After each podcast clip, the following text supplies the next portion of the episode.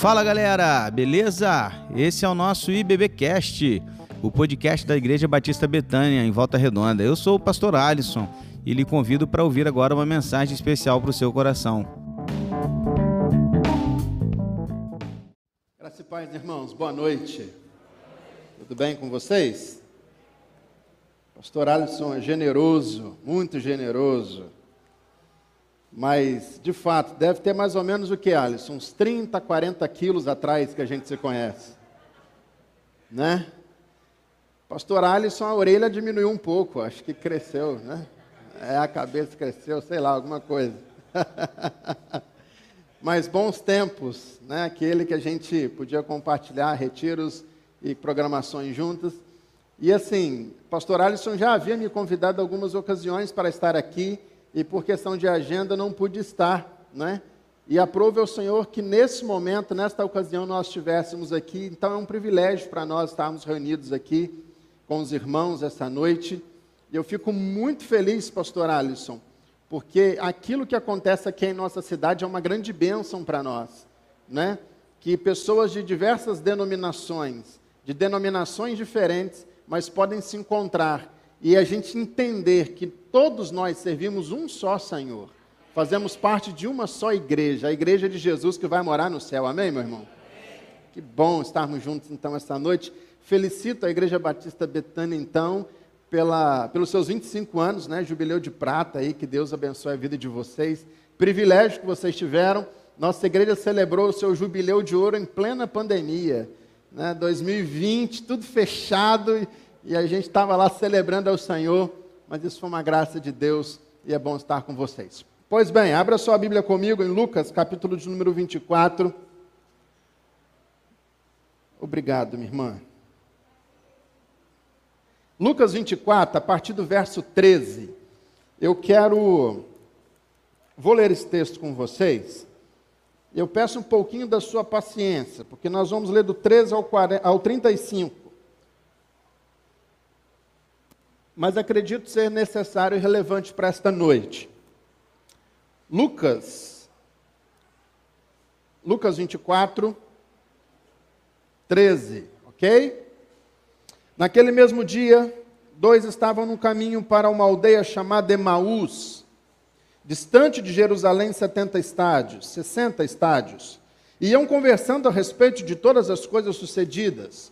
E aconteceu que, enquanto conversavam e discutiam, o próprio Jesus se aproximou e ia com eles. E os seus olhos, porém, estavam como impedidos de o reconhecer. Então lhes perguntou Jesus: O que é isso que vos preocupa e que ides tratando à medida que caminhais? E eles pararam entristecidos. Um, porém, chamado Cleopas, respondeu dizendo: És o único, porventura, que tendo em Jerusalém ignorais as, as ocorrências desses últimos dias? E ele lhes perguntou: Quais? E explicavam: O que aconteceu a Jesus, o Nazareno?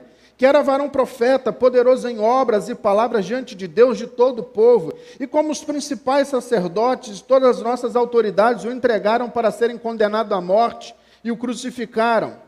Ora, nós esperávamos que fosse ele que havia de redimir a Israel.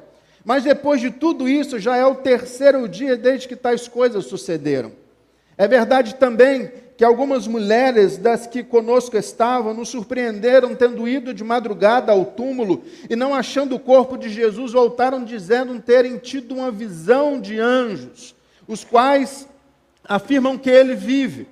De modo, algum dos nossos foram ao, seu, ao sepulcro e verificaram a exatidão do que disseram as mulheres, mas não o viram. Verso 25: Então Jesus lhe disse: És nessos e tardios de coração para creres em tudo que os profetas disseram? Porventura não convinha que o Cristo padecesse e entrasse na sua glória, e começando por Moisés discorrendo de todos os profetas, expunha-lhes o que a seu respeito constava em todas as Escrituras. Quando se aproximaram da aldeia para onde iram, fez ele menção de passar adiante, mas eles o constrangeram, dizendo: Fica conosco, porque já é tarde, o dia já declina. E entrou ele para ficar com eles. E aconteceu que, quando eles estavam na mesa, tomou ele o pão, abençoou e, tendo partido, lhes deu.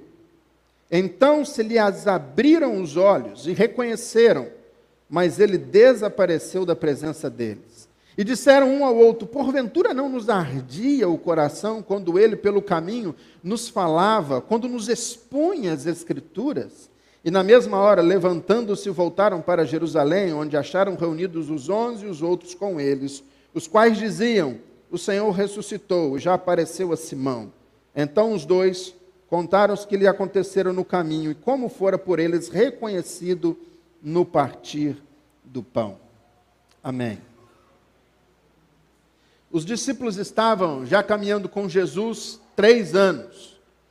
Três anos de um seminário intenso com o próprio mestre. Como diz Marker Dever, né? é o mestre dos mestres. Naqueles dias, eles, contemplando as obras de Cristo de maneira tão magnífica, puderam ver a olho nu aquilo que Jesus de fato fazia. Os cegos viram, os surdos ouviram, pessoas eram ressuscitadas, pessoas de, vida, de vidas duvidosas eram dignificadas, e, e a todos era-lhes pregaram era-lhes era pregado o evangelho. A pregação do mestre era diferente, porque Jesus falava com autoridade. A Escritura nos afirma que o que diferenciava a mensagem do Cristo era a autoridade de Jesus. Jesus falava com uma autoridade diferente.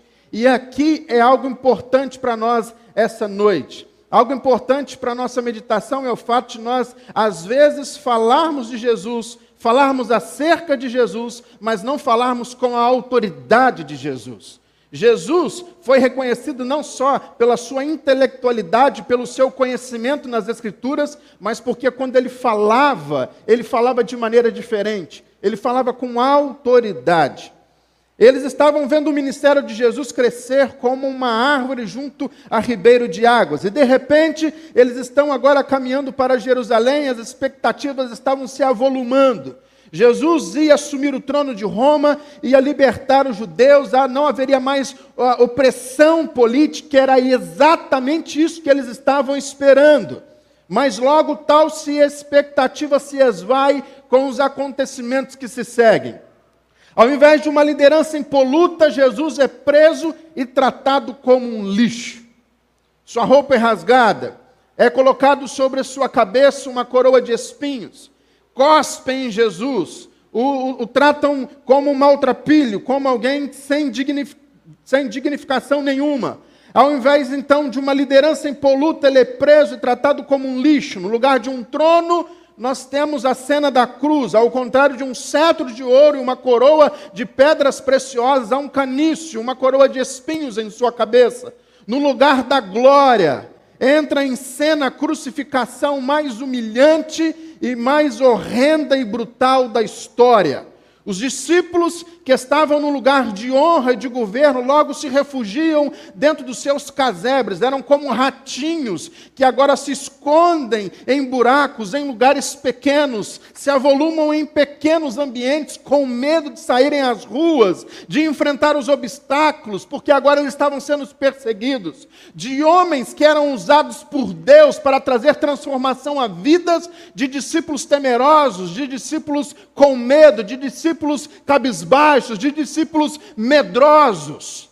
Para eles, nada de vitória, mas sim uma aparente derrota. Era o fim dos sonhos, era a interrupção de algumas esperanças. Uau! Concluí, pelo menos a minha introdução. Você já se sentiu assim, meu irmão?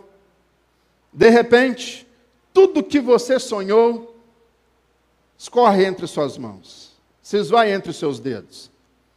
Às vezes aquilo que você tinha como esperança, como projeto, como padrão de Deus para a sua vida, geralmente é frustrado. Salomão escrevendo em Provérbios diz, né?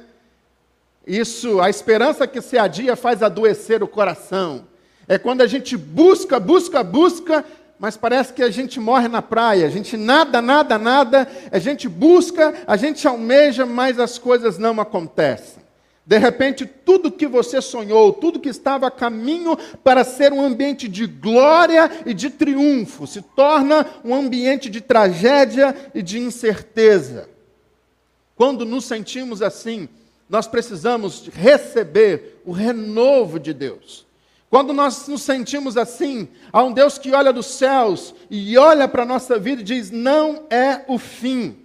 O mundo pode estar de cabeça para baixo, as coisas podem sair do seu controle, mas nada sai do controle de Deus. Deus continua no trono, meu irmão, governando todas as coisas. Nada saiu do controle de Deus, simplesmente pelo fato dele ser Deus e ele ter poder sobre todas as coisas.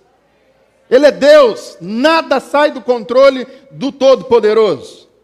Mas quando nos sentimos assim, quando nós olhamos e quando nós buscamos e as coisas não acontecem, é nesse exato momento que a gente precisa aprender duas lições. E é sobre isso que eu quero falar aos irmãos essa noite.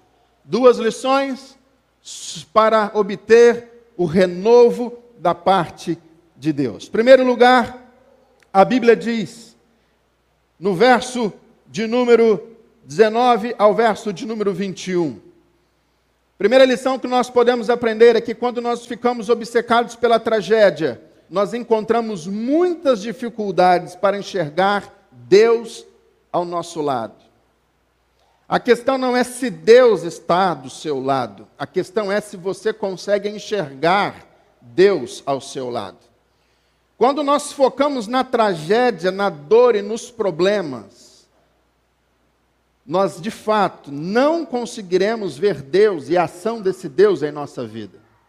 Venha comigo para o texto bíblico, verso de número 19 ao verso de número 21. Esses discípulos estavam a caminho de Emaús, estavam deixando Jerusalém e voltando para casa. Eles estavam construindo uma nova vida, uma nova vida de esperança, de triunfo e de glória mas quando Jesus morre, para eles acabou. E eles estão agora voltando para casa. Eles estão agora deixando o lugar da bênção e da conquista e voltando para a velha vida, para os velhos hábitos, para os velhos costumes. E olha a visão destes homens, verso de número 19. Quando Jesus pergunta a eles o que, que aconteceu, Primeiro eles ficam espantados. És tu o único que não conhece o que está acontecendo? Você não viu o que, que aconteceu? Então deixa eu te explicar. E eles começam a explicar, verso de número 19. Ele era um profeta, disseram eles, poderoso em palavras, diante de Deus, diante de todo o povo. Verso 20. Os chefes e sacerdotes, e sacerdotes e as nossas autoridades o entregaram para serem condenado à morte e o crucificaram. Verso de número 21, e nós esperávamos que ele seria quem ia trazer redenção a Israel, e hoje é o terceiro dia desde que tudo isso aconteceu. Olha a expressão verbal. Ele era profeta. Nós achamos, nós esperávamos que ele seria, mas não é. Eles estavam olhando para o passado, eles estavam olhando para a tragédia, eles estavam olhando para as dificuldades. Ele era, não é mais. Ele era profeta, não é mais, está morto. Ele era poderoso em obras, agora não faz mais nada, já é o terceiro dia que ele morreu, nada acontece. Olha o que ele diz: Nós tínhamos toda a nossa esperança, toda a nossa convicção nele. Nós esperávamos que ele iria trazer redenção em Israel mas já é o terceiro dia. Quando nós focamos na tragédia, nos problemas e nas dificuldades, nós não conseguimos ver Deus ao nosso lado. 70% das pessoas enlutadas sentem dificuldade de sentir a presença de Deus no momento funesto. 75% das pessoas confessam não entender quando algumas coisas saem fora do seu controle em suas vidas. 60% das pessoas que passam por crises e dúvidas, criam-se dúvidas diante de doenças graves e diante de problemas. 90% das pessoas confessaram que parece que Deus está distante quando elas são demitidas dos seus empregos. Psicólogos afirmam que quando o sentimento catastrófico toma conta das nossas mentes, ele bloqueia toda a nossa área emocional responsável pela produção de esperança. Sentimos como se a fé, a esperança, o otimismo, o pensar positivo, eles ficam bloqueados nos porões das nossas emoções, e isso começa a gerar problemas e doenças em nós.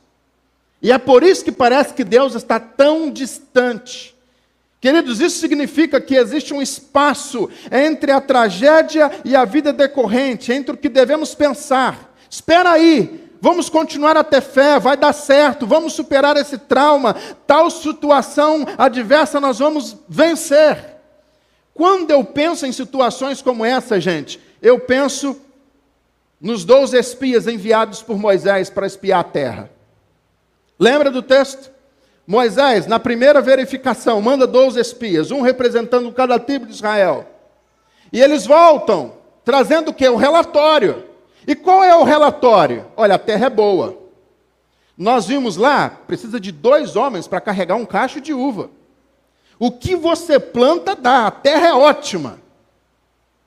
Mas havia outros dez que disseram, disseram assim: é, mas lá quem mora lá são os anaquins. Lá é terra de gigante. Lá é terra de gente que tem dificuldade, que vai trazer problema para nós. Dois, Josué e Caleb acreditaram nas promessas de Deus e quiseram vencer e triunfar diante dos problemas. E dez, olharam para os gigantes, para as dificuldades. Todos os dias, Deus te dá uma nova oportunidade de crescer, de amadurecer, de se desenvolver na sua vida. Todos os dias pela manhã, quando você abre os seus olhos e você tem um dia de 24 horas pela frente, que Deus vai te dar para poder experimentar coisas boas, perfeitas e agradáveis diante dele. O que vai fazer diferença, o divisor de águas na sua vida, não é aquilo que você vai lutar com seu próprio braço, mas começa pela manhã, quando você decide levantar e dizer assim: hoje vai ser o melhor dia da minha vida. Hoje, se vier gigante diante de mim, ele vai cair no nome de Jesus. É isso que os espias olharam. Eles não olharam os gigantes, dois pelo menos deles, né? não olharam os gigantes, Josué e Caleb, não olharam as dificuldades, não olharam os problemas, eles olharam aquilo que a terra poderia dar. Meus irmãos, vocês estão diante de um novo desafio: construir um templo, fazer essa igreja dobrar de tamanho, está precisando, glória a Deus. Vocês têm um desafio. Vocês podem olhar para o caixa da igreja ou vocês podem ter fé e começar a romper em vitória e em glória diante de Deus e saber que Deus está com vocês.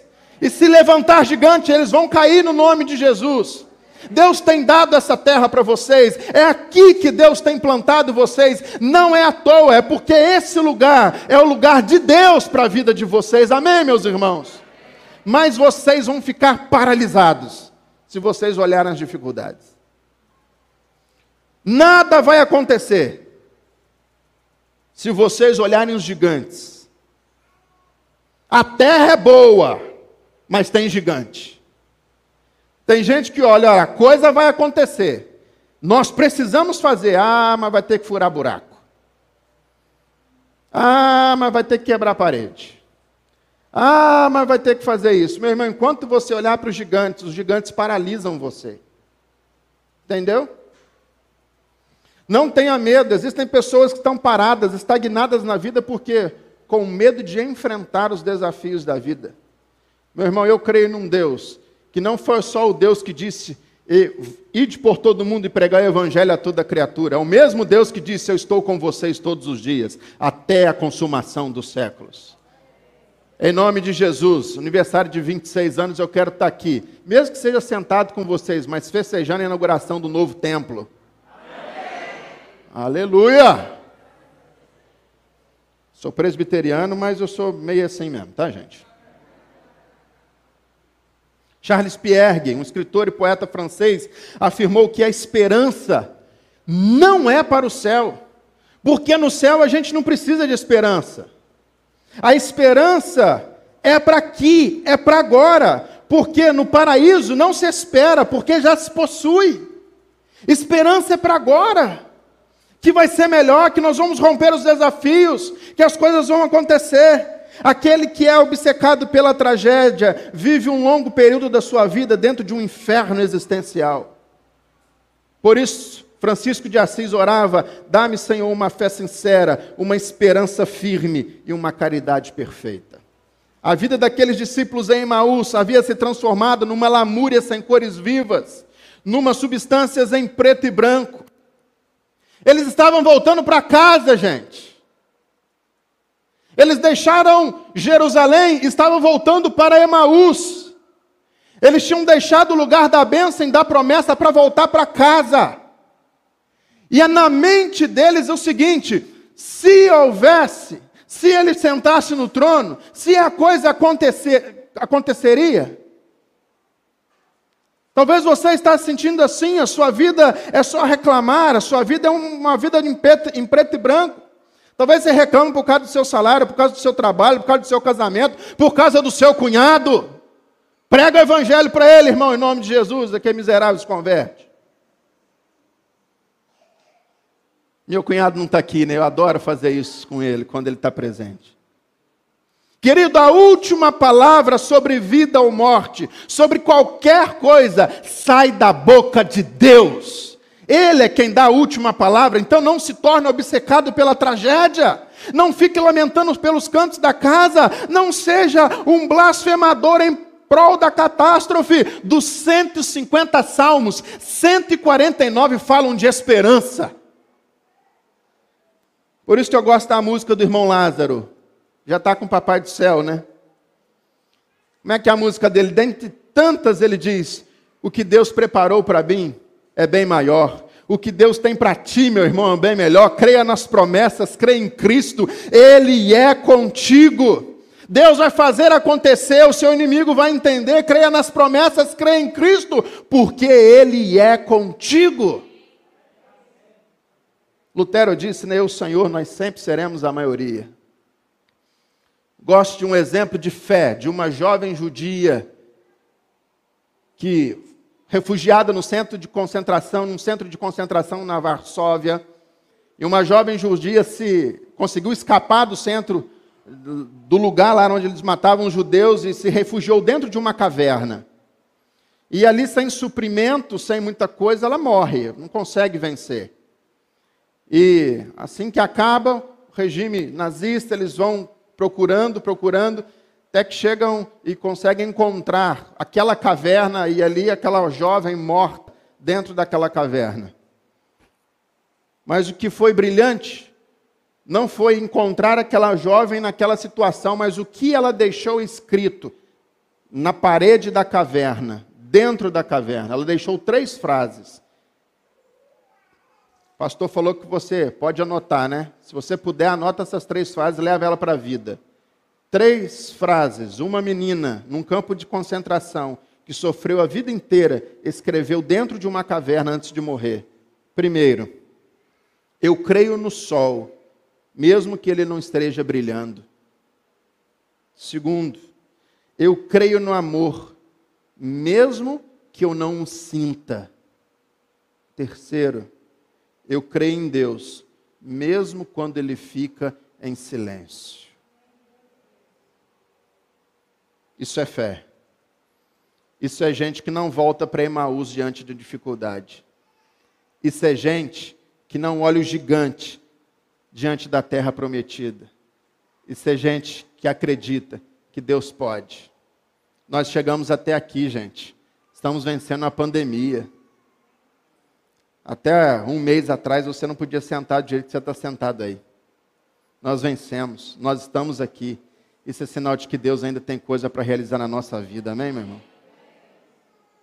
Fecharam as portas das igrejas, mas não arrancaram no nosso coração a nossa fé, a nossa esperança e a nossa convicção no Deus que a gente serve. Segunda lição que a gente pode aprender para renovar a nossa vida. Enquanto Deus for Deus, meu irmão, nenhuma das suas promessas cairá por terra. Diga comigo, por favor, enquanto Deus for Deus, nenhuma das suas promessas cairá por terra. Vamos repetir isso? Vamos lá? Enquanto Deus for Deus, nenhuma das suas promessas cairá por terra. Verso 27 ao, perdão, verso 25 ao 27. E ele lhe disse: Como vocês estavam acostumados a entender, a demorar em crer em tudo aquilo que os profetas disseram. E Jesus começa de Moisés, diz o verso 27, e corre, descorre sobre os profetas e tudo aquilo que a Escritura já havia dito a respeito da morte de Jesus.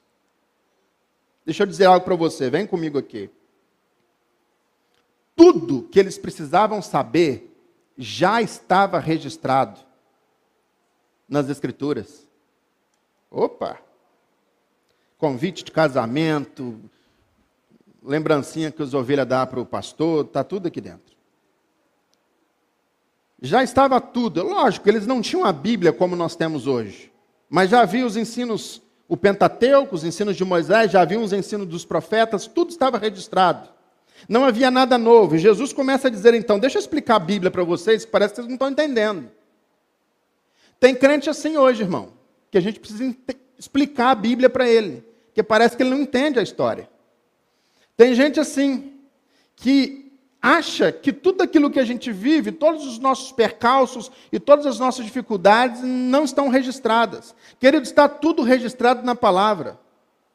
E está tudo registrado na Bíblia para quê? Para que você tenha garantia, para que você saiba que pode confiar, para que você possa confirmar se você tiver dúvida. Aqueles discípulos de Emaús sofreram por não conhecerem as Escrituras. As promessas relativas ao seu sofrimento sobre Cristo, estava profetizado que ele seria preso no madeiro, que ele seria zombado e perseguido e traído, mas que ele ressuscitaria no terceiro dia. Então, deixa eu dizer algo para você. Eles estavam no dia do cumprimento da promessa, reclamando da vida. Percebeu isso? Já é o terceiro dia, eles disseram para Jesus, desde que essas coisas aconteceram. Nós lemos aqui no texto. Era o dia da bênção, era o dia da vitória, era o dia do cumprimento da promessa e aqueles homens reclamando sem esperança, voltando embora, indo embora para casa. Meu irmão, talvez hoje pode ser o dia da sua bênção, pode ser o dia da sua vitória, pode ser o dia do cumprimento da promessa de Deus na sua vida, mas você está tão obcecado pela tragédia que você não consegue ver Deus está agindo em você e através de você. Talvez pode ser hoje, e você está aí reclamando. Eles estavam no dia do cumprimento da promessa e estavam tristes. Já parou para pensar nisso? Já parou para pensar que você pode estar no dia do cumprimento da promessa? Já parou para pensar que Deus pode estar cumprindo o que ele te prometeu, mas você está tão obcecado pela tragédia que você não consegue ver? Está tudo na Bíblia. São mais de 7.500 promessas na palavra de Deus. Ele está prometendo que ele cuidaria de nós e que ele seria o nosso pastor. Ele, ele, ele, ele, ele, ele afirmou para nós que não nos desampararia, que ele nos guiaria, que ele nos consolaria, que ele nos salvaria, que ele renovaria a nossa força. Aqueles que esperam no Senhor renovam as suas forças. Aleluia! Eles estavam no dia da bênção reclamando, meu irmão. Por isso que a gente não pode reclamar da vida. A gente não pode reclamar daquilo que Deus nos deu. A gente pode estar no dia de receber e estar lá reclamando daquilo que está acontecendo. Quero ler dois textos com você. Eu preciso ler esses dois textos. Geralmente eu não faço isso. Galera lá da igreja sabe bem. Meu bem, como é que está a hora aí? Falta cinco para quê? Para acabar? Tá, tá jóia. É, meu, meu cronômetro ali. Falei, me ajuda aí, porque senão eu vou prego até amanhã, não tem problema não. Quero ler dois textos com vocês. Eu gostaria que vocês abrissem esses textos comigo. Pelo menos um deles, ok? Segunda carta de Paulo aos Coríntios, capítulo 4, verso 16 ao verso de número 18. Esse é um texto que você precisa guardar na sua vida. Principalmente quando vocês começarem a furar buraco aqui para construir a nova igreja. É um texto que você precisa lembrar dele sempre. 2 Coríntios 4, verso 16 ao 18. A Bíblia diz, vou ler já, irmão, só tem cinco minutos. Por isso, diz Paulo, 2 Coríntios 4,16, por isso, não desanimamos. Embora exteriormente estejamos desgastando-nos, interiormente estamos sendo renovados dia após dia. Pois os nossos sofrimentos leves e momentâneos estão produzindo para nós uma glória eterna que pesa mais do que todos eles. Assim fixamos os olhos não naquilo que se vê, mas no que não se vê.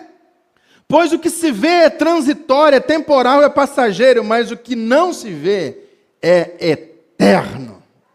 Aleluia. Paulo chama isso tudo. Pandemia, leve e momentânea. Dificuldade, problema, leve e momentâneo. Isso tudo está produzindo em nós esperança, renovo de Deus, bênção de Deus, para a gente continuar a caminhada. Só que a gente precisa continuar mais forte. Então permite Deus que a gente passe por algumas dificuldades. Esse é o primeiro texto. Segundo, vou ler para você. Filipenses 4,19, Paulo diz: E o meu Deus suprirá todas as necessidades de vocês, de acordo com as suas gloriosas riquezas em Cristo Jesus. Enquanto Deus for Deus, nenhuma das suas promessas cairá por terra. Você não é diferente de mim, meu irmão. Deus te ama de igual forma, do mesmo jeito. E Deus promete aquilo que Deus promete, Ele cumpre. Deus prometeu a George Miller que não faltaria a comida nos seus orfanatos. Deus prometeu a Daniel Hudson que ele seria galardoador do seu trabalho na Birmania, e foi assim que aconteceu. Deus prometeu uma grande descendência a Abraão, libertação ao povo de Israel a Moisés, um reino fecundo a Davi, e a sua descendência seria, da sua descendência sairia o Messias. Deus prometeu sabedoria a Salomão, direção a Amós, fecundação fecundação divina Maria, salvaria todos no naufrágio com Paulo, enviaria o Consolador à sua igreja, uma terra prometida nos céus para aqueles que têm Cristo Jesus em seus corações. Aqueles discípulos de Emaús puderam contemplar a promessa de Jesus que ele ressuscitaria no terceiro dia. Eles o viram, o ouviram, viram ele pregando, caminharam com eles. Eles diziam: Não nos ardia o coração quando ele nos expunha a palavra de Deus. Eles estavam no dia do cumprimento da promessa. Deus caminhará contigo nessa estrada, meu irmão, não fique pesaroso. Ele vai cuidar de você, Ele vai consolar a sua vida nos seus momentos de dor e de solidão. Você não está sozinho. Há um Deus que cuida de você, há um Deus que prometeu um céu a você e Ele é fiel para cumprir todas as suas promessas em sua vida. Amém, meus irmãos? Pode dar glória, o pastor não está nem aqui para ver vocês. eu quero encerrar mostrando para vocês onde está o milagre. Que até agora não tem milagre. Você percebeu? Que isso, pastor? Jesus ressuscita, está do lado deles e não é milagre? Não, milagre não está aí, não, irmão. Porque, como eu disse, isso tudo já estava registrado, não tinha nada novo. Eu peço a vocês que se concentrem nisso que eu quero dizer aqui para nós encerrarmos essa noite. Volta aí para Lucas 24.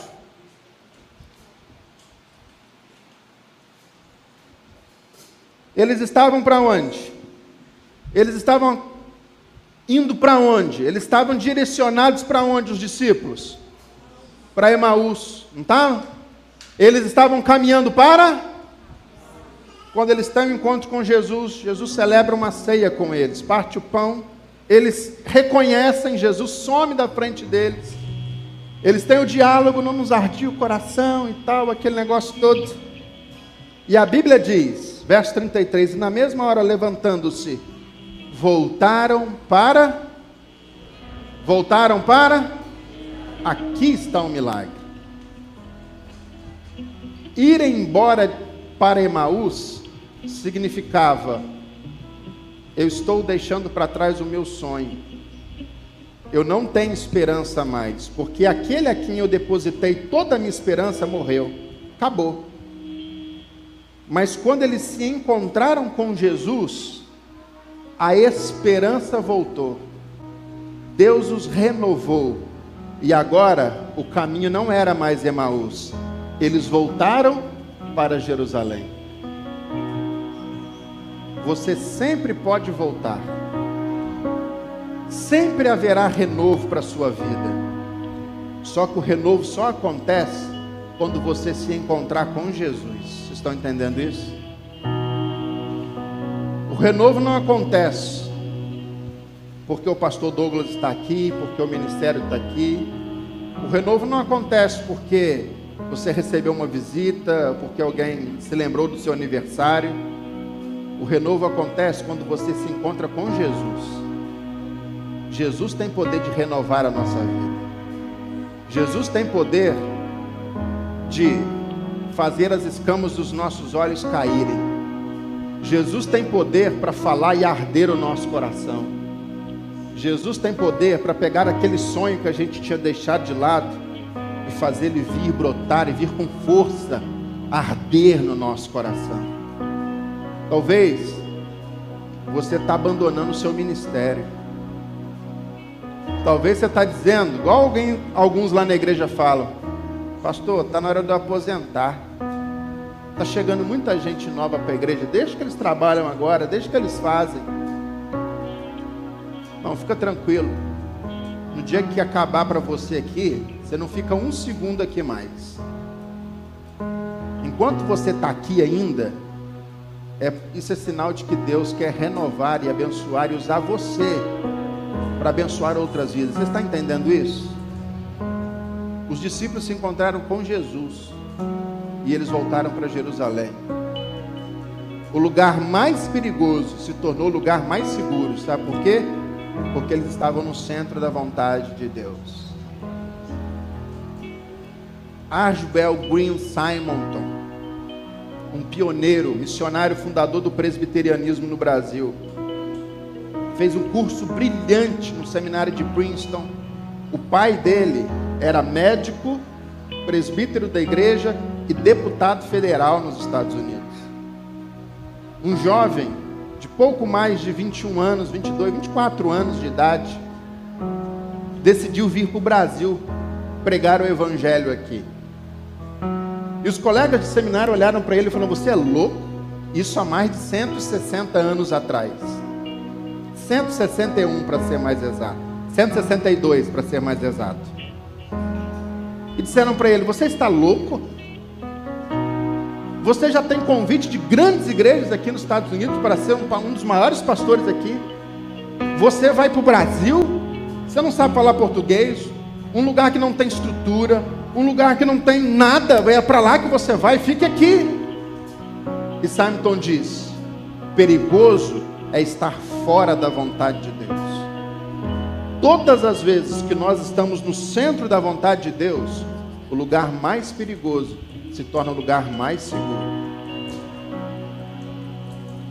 Em nome de Jesus, hoje é uma noite que Deus está dizendo para você: ainda não é hora de parar. Deus me trouxe aqui só para falar isso para vocês. Ainda não é hora de parar. Então não se contente com aquilo que vocês têm, porque Deus vai dar muito mais ainda a vocês.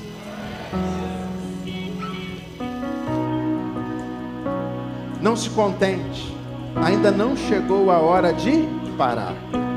Mas, pastor, estou sem forças. Já é o terceiro dia. Ah, eu depositei toda a minha esperança e, e ele se foi. Essa igreja prega um Jesus que você pode se encontrar com ele essa noite e a sua vida pode ser transformada. Você crê nisso? Amém? Se você crê, e busca esse renovo de Deus. Põe-se de pé.